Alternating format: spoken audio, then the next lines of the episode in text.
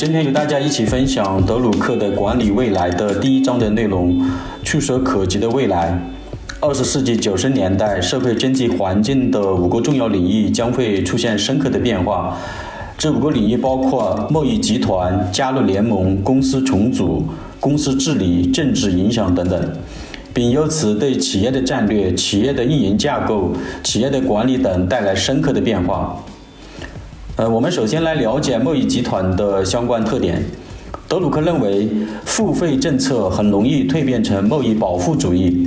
为什么说付费政策会导致贸易保护主义呢？这是因为经济合作的关系将越来越多地体现为贸易集团之间的合作关系，而非国家之间的付费关系。还有，围绕日本的东亚集团。欧洲经济共同体以及北美经济共同体逐渐形成的三足鼎立的经济主导的局面，呃，这样一来的话呢，就是越来越多的国际贸易啊和投资行为，呃，都是来围绕此三大经济共同体来开展各种经贸往来的经济合作关系，主要表现在与此三大经济共同体的双边的经贸合作关系，或者多边贸易合作关系等等。呃，其目的就是想通过与此三大经济共同体的合作，来促进本国的经济发展，以谋求本国的经济利益的最大化等等。为了确保本国的经济利益，减少这些贸易集团所带来的负面影响，一些国家呢就出台了这个付费政策。呃，其目的就是来扩大这个贸易，呃，以及来吸引投资等等。呃，无论如何，国家与国家的这个付费政策的话，已经是大势所趋了。呃，这也是对依靠这个呃依据这个日本为代表的经济大国的一种经贸政策的反应的行为。呃，根据过往的历史经验，每当出现一个新的经济大国，随后就会出现新的经济整合的形式。例如，十九世纪中期出现的跨国公司。就是对美国、德国两大经济大国崛起的一种反应的行为。无论是好还是坏，付费政策的目的就是要把非西方国家的经济强国，例如日本，融入以西方为主导的全球经济合作当中。西方国家再也不会容忍日本这几十年来的敌对性的贸易方式。什么意思呢？就是挤在日本国内的市场，构筑起贸易壁垒、科技壁垒等壁垒来保护自己的社会结构和日本传统文化等等。呃，日本呢又同时鼓励少数个别的一些产业呢走出去，开辟全球化的经济贸易。呃，有些日本企业的话，已经在一些领域内呢获得了业界的统治地位。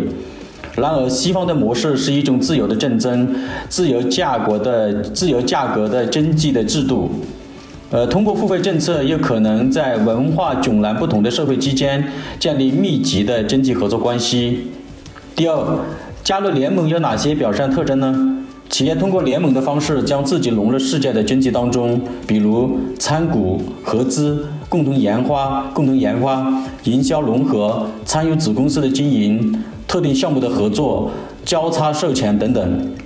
合作伙伴不仅包括企业，也包括大学、健康保健机构、地方政府等非营利性的组织。无论如何，传统的经济的融合方式、国际贸易和跨国公司还会持续的发展。但是，经济发展的动力正在迅速转向联盟关系。这种联盟关系的基础，既不是贸易关系中的商品，也不是跨国公司对权力的掌控。这种联盟关系的主要特征表现在合作上的深度融合、利益上的深度共享、风险上的共同承担等等。第三，公司重组有哪些表现特征呢？自从现代公司于二十世纪二十年代时期形成以来，与其他时期相比较而言，对于企业界来讲，在二十世纪九十年代，公司重组的数量是最多的，公司重组也是最为彻底的。为什么这样说呢？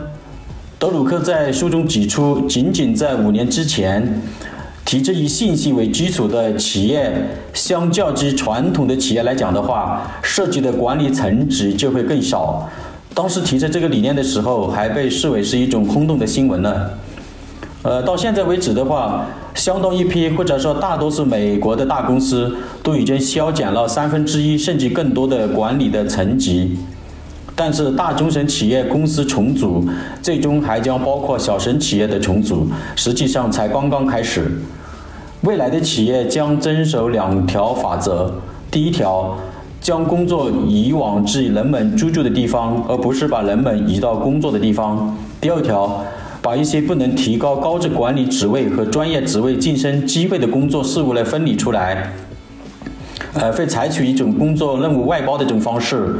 呃，这些工作任务包括文秘工作啊，还有后勤工作、征集公司的后台工作、大神建筑公司的制图工作、医院里的实验室等等，呃，都有可能会交由这个外部的承包商来完成这些工作事务，呃，就是有点类似于劳务外包的这种特点吧。呃，第四的话，公司治治理的话，又将面临哪些管理上的挑战呢？呃，就是在公司治理上又有哪些挑战呢？啊，首先的话，第二次世界大战之后形成的大公司的职业真理层的相关的学术论文遭到了较大的一个挑战。呃，其次的话，大公司管理层的责任与合法的地位也遭到了新的质疑。这其中最主要的原因是因为出现了敌意并购，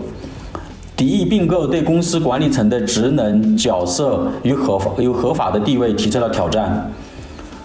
公司并购者声称，企业管理层必须对公司的绩效负责，而不是追求自身的利益。这样的话，就导致了公司的管理人员与专业人员只能采取短视的办法，去满足仅仅关注短短期收益的人群的需要，呃，就是短期收益人群的需求。呃，另外的话，并购者的这些人的话，啊，他们的错误呢，还体现在为这些股东获得这个短期的利益。这些短期利益呢，其实并不能实现财富的创造的最大化。呃，相反的话，还很有可能导致资源的浪费，甚至错过了很多发展和创新的机会。呃，这样的话就要求管理层和专业人员的话，要在长期收益与短期收益之间呢取得平衡，并知道如何建立和保持这种平衡，这也是管理者最基本的能力的挑战之一。呃，第五，政治的影响主要表现在哪些方面呢？二十世纪最后十年的呃这段时间的话，将来可能是以国际政治，呃和政策的迅速变化为主导的一个时期。这个时期占据着主导位置的，并不是国内的经济，因为二十世纪四十年代以来，西方自由世界一直奉行的牵制苏联的政策，这种政策已经过时了，因为它已经取得了成功啊，这个大家都知道的，就是啊，苏联的话，在以美国为西方的国家的话，就将这个啊，苏联已经解体了，分成很多的国家。呃，最近几十年的另外的一一项的基本政策，呃，就是在世界范围内恢复市场经济，同时的话也取得了较大的一个成功。但是对于这些成功引发的一些问题，我们还没有明确的政策。这些问题包括苏联不可逆转的解体等等。另外还出现了完全不同的新的挑战。比如环境的问题、恐怖主义、第三世界融入全球经济、控制与消费核武器、控制与消费化学武器和生物武器、控制全球征备竞赛以及所造成的各种污染等等，啊，各种对环境造成的污染等等，呃，这些都需要步调一致的跨国行动。这方面已经有少量成功的案例了，比如。打击贩卖奴隶、立法政绩盗版活动、逢十字会的出现等等，在过去四十年的时间里，尽管存在对抗与危机，整体而言是政治比较稳定的四十年。未来的十年将会是政治动荡的十年啊，这个是德鲁克这样的当时的啊一种推测的。如果不考虑美国在越南战争上的失误，从一九四五年以来，美国的政治生活，美国的政治生活主要由国内经济问题主导而演变而来的，比如啊失业率、通货膨胀、国有化、私有化的这些矛盾等等，呃这些问题呢并不会消失，但是国际政治问题和跨国政治问题将会局部凌驾于国内问题之上。呃，关于这个读，呃，关于读德鲁克的管理未来的第一章的内容的话，呃，我所受到的启发呢有以下几点。第一点，亚马逊的创始人贝索斯所说，与其担心未来哪些将会发生怎样的变化，还不如好好想想未来哪些是永远不会变化的事物。呃，贝索斯认为，其实不变化比变化更重要，因为如果知道什么是不不会变的，就能围绕它建立一个长期的经营战略，以不变应万变，不变才是最好的商业逻辑。比如。抚养小孩、照顾老人、美容、健身、医疗保健等行业与领域，找到创新与发展的机会。第二点，外部环境，呃，比如经济环境、政治环境等等，呃，其实一直以来都是不确定的。唯有可行的，就是德鲁克反复强调的，啊，创新才是确定的，卓有成效的使命担当也是确定的。呃，最关键的是能不能挑战困难，有没有勇气去战胜困难。第三点，就像凯文呃凯文凯利所说的，我们很难对四个月后的事情保持乐观，但对四十年后更容易乐观，因为坏事情可能飞速的发生，但几乎所有的好事情都是慢慢展开的，所以我们必须要站起来，必须要有长远的眼光才能乐观，同时乐观也给我给了我们长远的眼光。第四，要突破原来固有的传统的思维方式。摆脱过往的一些经验，要勇于自我革命，拥抱变化，快速学习，重塑自己的心智模式，从容应对外部不确定性带来的各种挑战。